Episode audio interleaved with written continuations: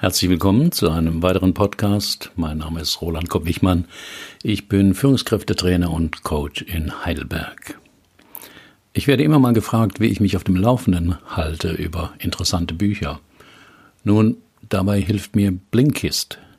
Blinkist ist eine App, mit der Sie mehr als 3000 Sachbücher in jeweils nur 15 Minuten lesen und anhören können. Ganz einfach auf Ihrem Smartphone.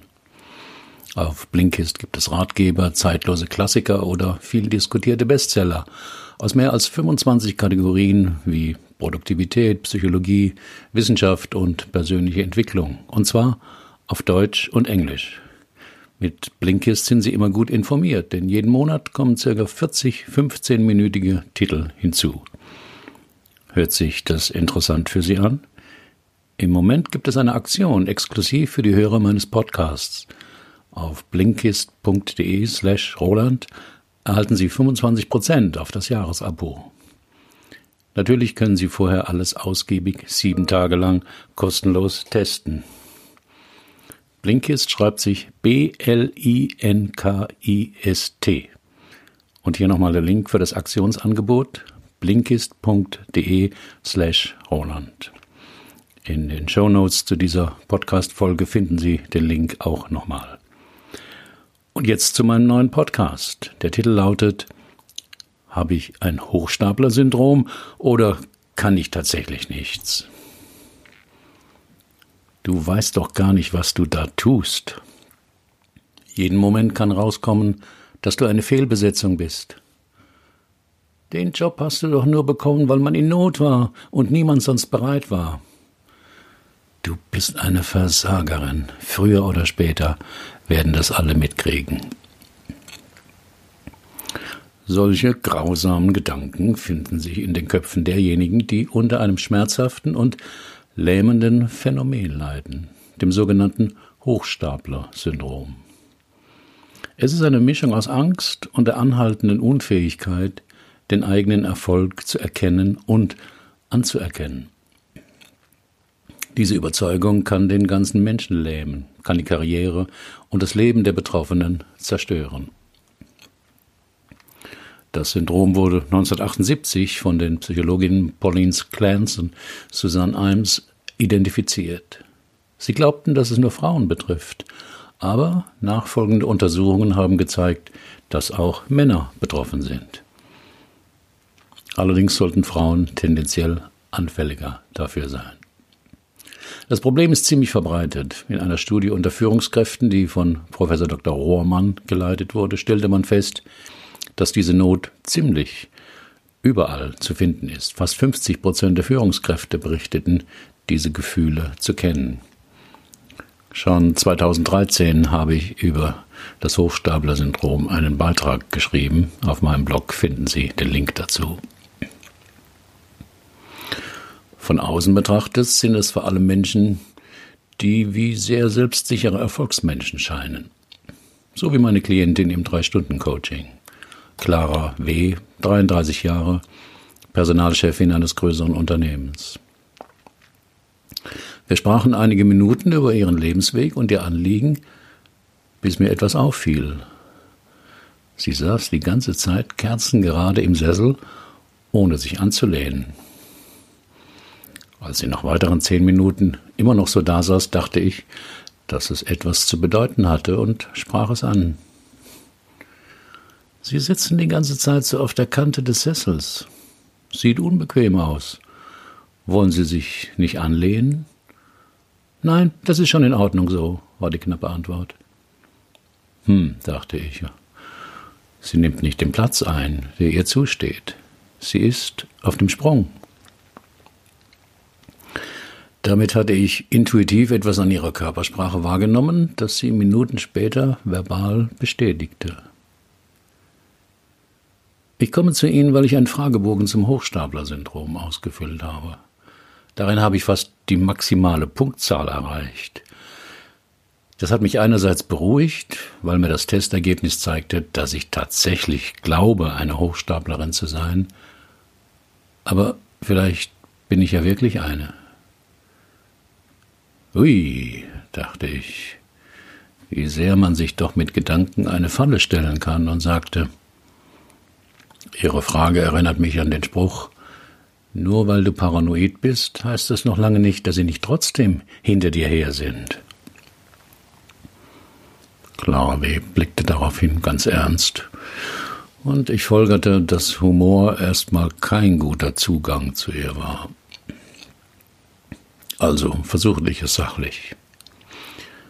Was hat Ihnen denn der Fragebogen gezeigt, dass Sie vielleicht an einem Hochstapler-Syndrom leiden? Ganz klare Übereinstimmungen mit diversen Fragen. Es fällt mir zum Beispiel enorm schwer, Komplimente oder Lob für meine Intelligenz oder Leistungen von mir anzunehmen. Oft habe ich Angst, dass andere entdecken werden, wie viel Wissen oder Können mir in Wahrheit fehlt. Häufig denke ich auch, dass ich meine heutige Stellung nur erreicht habe, weil ich zufällig zur richtigen Zeit am richtigen Ort war oder die richtigen Leute kannte. In dem Moment dachte ich daran, dass sie in ihrem Sessel immer noch nicht richtig Platz genommen hatte, sondern auf der Kante saß. Woran Sie erkennen können, dass Sie am Hochstapler-Syndrom leiden. Sie vermeiden es oft, eine Meinung zu haben oder zu äußern, weil sie das Gefühl haben, dass sie kein Recht oder zu wenig Erfahrung haben, eine, eine Meinung zu haben, oder aus Angst herauszufinden, dass sie falsch liegen. Sie reden nicht viel über Dinge, die ihnen wichtig sind, aus Angst, dass sie darüber nicht so viel wissen, wie sie sein, wie sie wissen sollten. Sie vermeiden es, bestimmte Fragen zu stellen weil sie das Gefühl haben, dass die Leute daraufhin Annahmen über ihre Intelligenz und Fähigkeiten treffen werden. Sie glauben, dass sie Schwierigkeiten haben, das gut verbal auszudrücken, was sie wirklich meinen. Deswegen hören sie oft lieber zu oder stellen Fragen. Sie gehen Menschen in ihrem Beruf eher aus dem Weg, weil sie im Kontakt eine seltsame Mischung aus Eifersucht und Überlegenheit empfinden und gleichzeitig sich unsicher in ihrer Einschätzung sind. Sie vergleichen sich dauernd mit anderen und ärgern sich, wenn sie mitkriegen, dass andere Erfolg haben mit etwas, was sie auch könnten und gleichzeitig fühlen, dass sie es nicht können. Wie entwickelt sich ein Hochstapler-Syndrom? Alle Persönlichkeitsmerkmale sind eine Mischung aus Vererbung und Umwelteinflüssen. Eine möglicherweise vererbte Tendenz zur Ängstlichkeit kann hier eine Rolle spielen.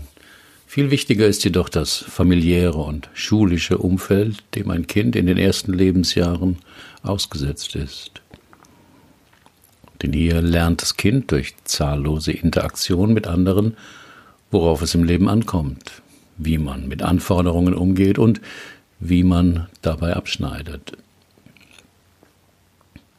Libby Calaby nennt auf ihrem Blog fünf typische Ausprägungen des Hochstapler-Syndroms. Erstens die Perfektionistin setzt sich oft fast unmögliche Ziele und kämpft anschließend mit Selbstzweifeln, wenn sie sie nicht erreicht. Sie kann schlecht delegieren, weil sie immer denkt, sie hätte einen besseren Job machen können. Zweitens, die Superfrau versucht immer härter als alle anderen zu arbeiten, um das Gefühl zu vertuschen, dass sie sich wie eine Betrügerin unter ihren echten Teamkollegen fühlt. Drittens das natürliche Genie glaubt, dass wenn etwas sie viel Mühe kostet, es bedeuten muss, dass sie schlecht darin ist.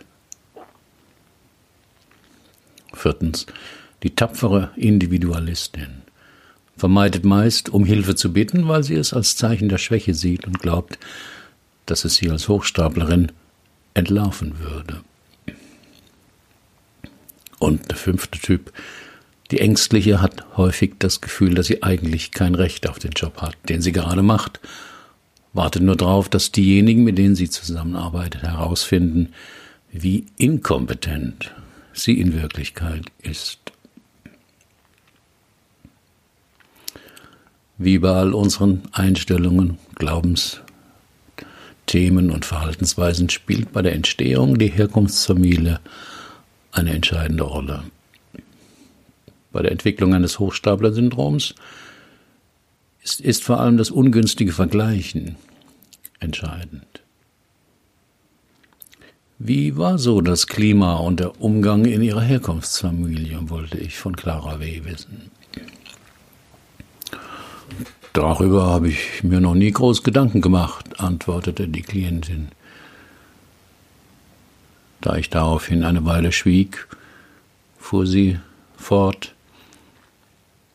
Mein Bruder war der Star der Familie, ungemein intelligent, so dass er sich nie in der Schule anstrengen musste, immer nur Jahrgangsbester. Er fing schon früh mit Klavierspielen an, war dann bei Jugend musiziert, gewann natürlich einen Preis, Allerdings hatte er auch immer Probleme mit Autoritäten. Wie war das für Sie mit einem Bruder als Superstar? fragte ich. Nervig, denn dauernd wurde ich mit ihm verglichen. Das hat mich so verunsichert, dass ich Zweifel hatte, ob ich aufs Gymnasium wollte. Meine Mutter war Physiotherapeutin und sah mich eher in dieser Laufbahn. Nur dank der energischen Intervention meines Vaters kam ich dann doch aufs Gymnasium. Dort gefiel es mir ganz gut, auch meine Leistungen waren gut, aber ich fühlte mich nie so richtig dort zugehörig. Die Mutter hat es ihnen nicht zugetraut, aber auf Druck des Vaters gingen sie aufs Gymnasium. Ein ziemlicher Loyalitätskonflikt, dem sie da ausgesetzt waren. Habe ich auch noch nie darüber nachgedacht, aber es stimmt. Immer wenn ich mal eine Klassenarbeit verhauen hatte, zweifelte meine Mutter die Entscheidung für die Schule an. Da gab es regelmäßig Streit zwischen meinen Eltern.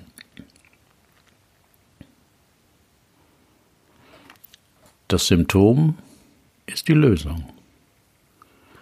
Dieser kryptische Satz ist der Kern meines Ansatzes im Drei-Stunden-Coaching.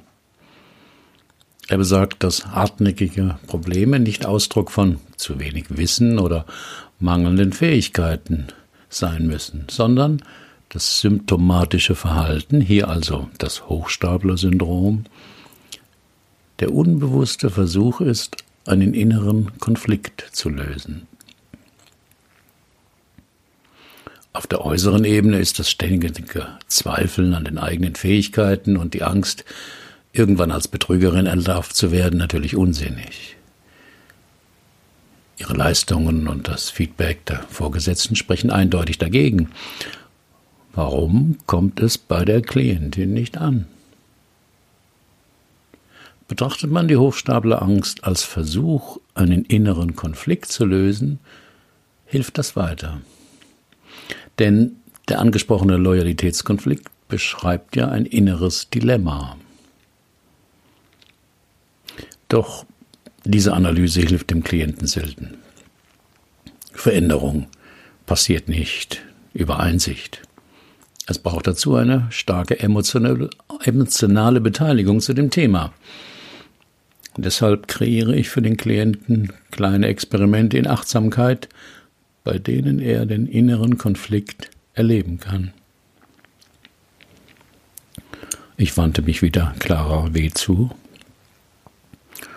Nachdem sie es sich im Sessel bequem gemacht hatte und achtsam geworden war, sagte ich zu ihr,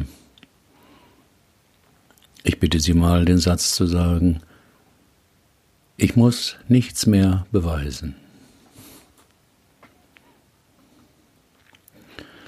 Wie man innere Konflikte aufspürt. Die Kinesiologie arbeitet mit dem Muskeltest, um Dysfunktion im körperlichen und emotionalen Bereich ausfindig zu machen. Das Prinzip dahinter? Ein Muskel reagiert auf Stress in Form von Substanzen, Informationen oder Emotionen mit Nachgeben oder Abschalten. Der Patient wird durch den Muskeltest mit der zu testenden Substanz konfrontiert da der Muskel durch das autonome Nervensystem gesteuert wird, kann er nicht willentlich vom Verstand her kontrolliert oder manipuliert werden und ergibt somit durch die Reaktion eine Antwort auf die im Voraus festgelegte Fragestellung. Bei meiner Coachingarbeit ist das äquivalent zum Muskeltest – die achtsam beobachtete innere Reaktion auf einen vorgegebenen positiven Satz. Das kann eine Körperreaktion sein, An- oder Entspannung, ein Gefühl oder ein Gedanke, zustimmend, ablehnend, skeptisch. Erlebt derjenige als Reaktion eine neutrale Zustimmung, ist kein Konflikt mit dem Satz verbunden. Der innere Konflikt kann zwei Ausprägungen haben. Und durch das laute Aussprechen bei gleichzeitiger, genauer Beobachtung der inneren Reaktion kann man dem Konflikt auf die Spur kommen. Erstens, der Satz stimmt nicht mit meinen eigenen Werten überein. Wenn ich achtsam meinen Vornamen sage, ich bin Roland, werde ich nichts Besonderes an Reaktion erleben, außer einer neutralen Zustimmung. Satz und innerer Wert sind identisch. Sage ich dagegen so vor mich hin den Satz Ich bin Heidi, werde ich keine neutrale Zustimmung wahrnehmen, sondern ein ungutes Gefühl, Zweifel, und so weiter. Probieren Sie es mal selbst aus. Die zweite Ausprägung, die ein innerer Konflikt haben kann, der Satz berührt ein inneres Verbot. Fühle ich mich im Leben überwiegend fremdbestimmt? Will ich es allen Leuten recht machen? Habe ich schnelle Schuldgefühle? Wenn ich mal etwas nur für mich tue und ich sage achtsam den Satz, mein Leben gehört mir, werde ich keine neutrale Zustimmung erleben. Obwohl ich rational weiß, dass der Satz richtig ist, werde ich vermutlich ein inneres Nein, stimmt nicht. Oder ein zynisches Schön wär's wahrnehmen. Probieren Sie es selbst aus. Das innere Dilemma beim Hochstapler-Syndrom. Wenn meine These, das Symptom ist die Lösung, stimmt, dann lösen die selbstabwertenden Gedanken eines Menschen mit Hochstapler-Syndrom einen wesentlichen inneren Konflikt. In Fragebögen zum Hochstapler-Syndrom finden sich Aussagen wie diese. Wenn gelobt werden für etwas, was ich gut gemacht habe, fürchte ich, dass ich nicht in der Lage sein werde, ihre Erwartungen an mich auch in der Zukunft zu erfüllen. Ich denke manchmal, dass ich meine derzeitige Position nur erreicht habe, weil ich zufällig am richtigen Ort zur richtigen Zeit war. Ich kann mich besser an Vorfälle erinnern, wo ich etwas verbockt habe, als an Situationen, in denen meine Ergebnisse in Ordnung waren. Manchmal fürchte ich, dass andere demnächst herausfinden, wie viel Wissen oder Fähigkeiten mir wirklich noch fehlen. Ich vergleiche meine Fähigkeiten oft mit denen der Kolleginnen um mich herum und denke, sie sind bestimmt intelligenter als ich. Der Begriff des Double Bind wurde von dem Kommunikationstheoretiker Gregory Bateson geprägt. Er beschreibt die aus dem Alltagsleben bekannte Zwickmühle, in der jede Entscheidung fatale Folgen hat, man aber eine Entscheidung treffen muss, Beispiele dafür sind. Leb dein Leben, aber enttäusche mich nicht. Du kannst so lange wegbleiben, wie du willst, aber komm nicht zu spät. Das muss viel besser werden hier, aber stellen Sie nicht gleich alles auf den Kopf. Der Fehler muss sofort abgestellt werden, aber kosten darf uns das nichts. Du könntest mir mal wieder Blumen mitbringen. Ganz spontan. Das waren ein Beispiele aus dem Alltag für einen Double Bind. Zurück zu meiner Klientin. Nachdem sie den Satz gesagt hatte, ich muss nichts mehr beweisen, war ihre Reaktion heftig. Ihre Augen füllten sich mit Tränen und mit leiser Stimme sagte sie, ich musste mein Leben lang etwas beweisen. Was müssen Sie denn heute beweisen? fragte ich neugierig. Dass ich was kann? Dass ich die Position ausfülle? Dass ich gute Arbeit mache? Den ganzen Tag spüre ich den Druck, etwas beweisen zu müssen. War das schon immer so? Gab es mal eine Zeit in Ihrem Leben, in der Sie nichts beweisen mussten? Clara W. dachte nach. Nicht, dass ich wüsste. Als ich auf dem Gymnasium war, musste ich beweisen, dass sich die Lehrerin, die das vorgeschlagen hatte, sich nicht geirrt hatte. Wenn ich mal keine so gute Note hatte, musste ich meiner Mutter beweisen, dass sie doch nicht recht hatte, dass ich als Physiotherapeutin besser dran gewesen wäre. Clara W. war in einer typischen Zwickmühle.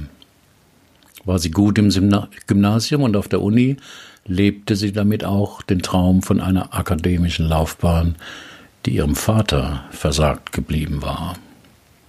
Gleichzeitig ließ sie damit ihre Mutter im Stich, die immer dagegen war und für ihre Tochter lieber etwas Handfestes als Beruf gesehen hatte. Also wenn sie gut in Schule und Uni waren, freute sich ihr Vater und ihre Mutter ärgerte sich. Wenn sie das Gymnasium nicht geschafft hätten, hätte ihre Mutter recht gehabt und ihr Vater wäre enttäuscht gewesen. Egal was sie machten, ein Elternteil hätte gelitten fasste ich das Dilemma von Clara W. zusammen. Plötzlich wurde sie sehr nachdenklich. Mir wird gerade klar, dass die Angst einer Hochstaplerin damals angefangen hatte. Bei einer guten Note sagte ich nämlich zu meiner Mutter, dass die Klassenarbeit ziemlich leicht war. Und wenn ich eine schlechte Note hatte, weinte ich mich bei meinem Vater aus, und wollte von ihm wissen, ob das mit dem Abitur wirklich sein müsste. Klingt überzeugend, sagte ich. Egal was sie machten, einer ihrer Eltern war enttäuscht. Und dieses Drama führen sie heute ganz eigenständig in sich auf. Ihre Vorgesetzten sind total zufrieden mit ihren Leistungen, wollen sie befördern, aber sie dürfen sich nicht darüber freuen sondern gleichen ihren Erfolg innerlich aus, indem sie fantasieren, dass sie alles Zufall, Glück oder der Sympathie der anderen verdanken. Wir hatten den inneren Konflikt identifiziert. Das Symptom, warum die Klientin ihre Leistungen immer abwertet, war die Lösung für den inneren Konflikt aus ihrer Biografie, bei dem sie immer einen Elternteil verraten musste. Getreu dem Bon mot von Herbert Achternbusch, du hast keine Chance, also nutze sie. Wie heilt man sich vom Hochstapler-Syndrom? So in etwa lautete auch die Frage von Clara W. gegen Ende unserer Coachingsitzung. indem sie ihren Vorgesetzten und Kollegen mehr glauben als ihrer inneren Hochstaplerin. Dieser Teil erkannte schon früh, in welches Dilemma ihre Eltern sie gebracht hatte, indem sie widersprüchliche Wünsche an sie stellten. Sei erfolgreich, aber nur auf meinem Weg. Ziemlich nachdenklich verließ die Klientin meine Praxis. Ich war nicht sicher, ob diese Coachingsitzung ausreichen würde, um den inneren Konflikt zu verändern. Nachträglich schickte ich ihr einen Blogartikel über das Modell des inneren Teams. Vielleicht war das zusätzlich hilfreich. Vier Wochen später bekam ich eine Fotopostkarte von Clara W. mit dem Bild, das Sie auf meinem Blog finden können. Darunter hatte sie geschrieben, diese große Handpuppe habe ich in einem Spielzeugladen entdeckt, als ich etwas für mein Patenkind suchte. Ich wusste sofort, dass so meine innere Hochstaplerin aussieht. Immer am Nörgeln, nie zufrieden und immer recht haben wollen. Ich habe sie mir auf den Schreibtisch im Büro gelegt. Und immer wenn ich mich, immer wenn ich mitkriege, dass ich wieder überflüssigerweise mich runterputze, schaue ich die Puppe an und sage zu ihr,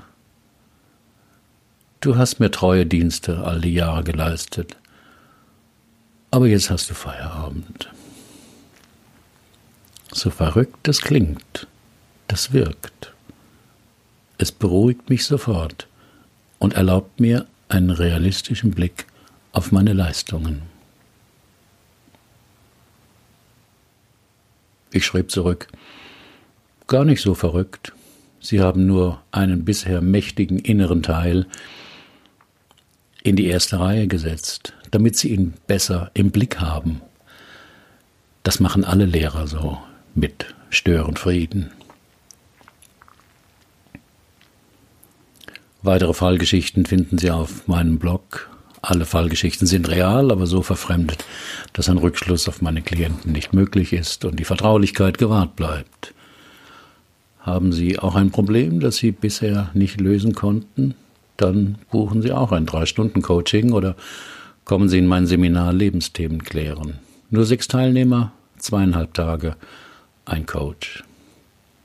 Wir finden die Lösung dort, wo Sie noch nie gesucht haben. Sind Sie Coach und arbeiten intensiv mit Menschen und wollen lernen, auch so zu coachen? Ich biete eine Fortbildung an zu diesem Thema. Welche Erfahrungen haben Sie mit dem Thema Hochstapler-Syndrom gemacht? Und was hat Ihnen geholfen? Auf meinem Blog können Sie gerne einen Kommentar hinterlassen. Herzlichen Dank für Ihre Aufmerksamkeit. Bis zum nächsten Mal.